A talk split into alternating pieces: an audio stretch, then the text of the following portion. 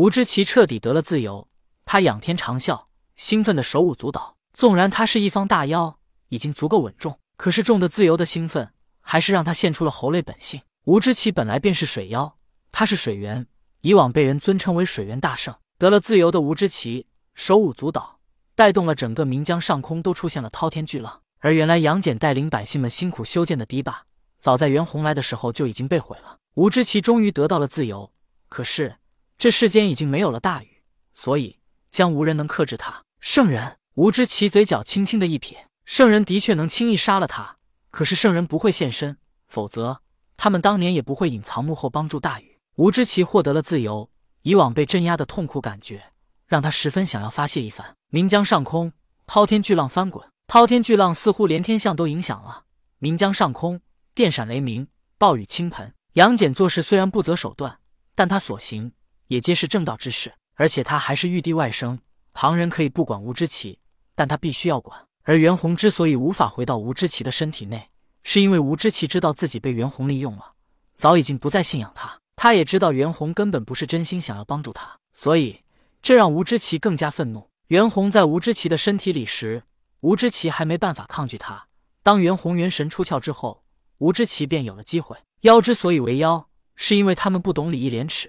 而并不是他们的身体原因。人类早已经经过了天地人三皇与神仙圣人们的教化，虽然人类当中也不乏恶人，但纵然他们作恶，也是偷偷摸摸的，哪像这些妖怪一般，说要吃人，张开嘴就吃，根本不知道避讳一下。吴知奇当年便吃人为恶，而且他见到人类抓水中游鱼来吃，他更加恼怒。毕竟他当初在淮河时，那些游鱼也算是他的子民。于是，吴知奇获得自由之后，第一个想要做的。便是吞吃岷江岸上的百姓来饱餐一顿。吴知奇是因为袁弘才被放了出来，才导致他有了作恶的机会。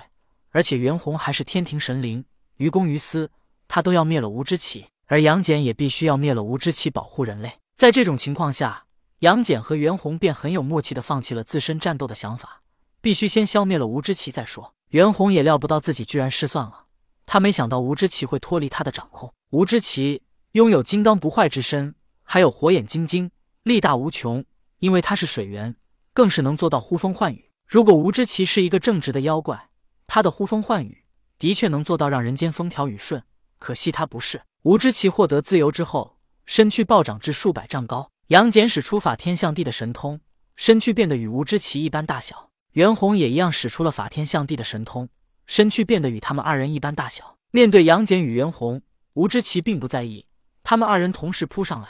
可是因为拥有金刚不坏之身，吴知奇对于他们的攻击视若无睹，任凭他们攻击到自己身上，吴知奇也不变化，也不使出法术，反正就凭借金刚不坏之身，你们随便打，反正我不在乎，无非就是疼一下。可是被镇压这么多年，他早就受够了疼痛的折磨，现在这样被攻击的疼痛，对他来说犹如挠痒痒一般。吴知奇放弃了一切防御，袁弘和杨戬倒是没招了，而且。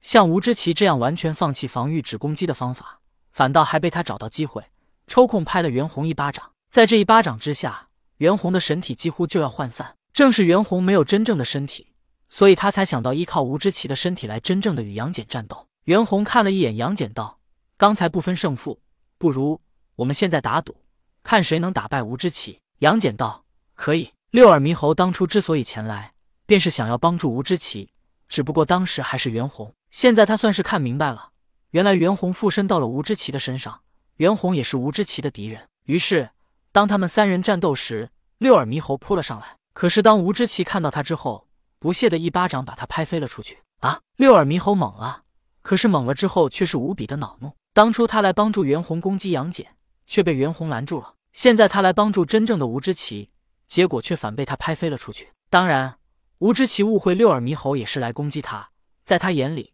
眼前三人全都是敌人。六耳猕猴两次被攻击，两次都是好心落了个驴肝肺。他恼怒的无以复加，他暴躁的野性被激发了出来，身躯同样长高到数百丈，而他手中的如意金箍棒也随着他的身躯胀大而长大。六耳猕猴身体一跃，再次扑向了三人战团。不过这一次，他的攻击目标却是吴知奇。吴知奇不屑一笑，看来刚刚自己的确做得很对，这家伙就是来攻击他的。从三人战斗。发展到现在四人战斗，可是吴知奇完全不抵抗的行为，让三人拿他毫无办法。啊！六耳猕猴忍不住大吼一声，他从来没这么憋屈的战斗过。六耳猕猴不甘心，他似乎感觉到金箍棒在他手中也蠢蠢欲动。终于，当六耳猕猴的不甘心与金箍棒当中的蠢蠢欲动都达到顶峰之后，突然，金箍棒上面的两个金箍仿佛被一股大力给推开了，黝黑的铁棒仿佛猛然爆发出了它原本隐藏着的力量。这时，吴知奇仿佛看到了什么可怕的事情一般，他连说话似乎都结巴了起来：“你这是，你这是定海神针？不，不可能！你一个猴子，怎么会有他的定海神针？”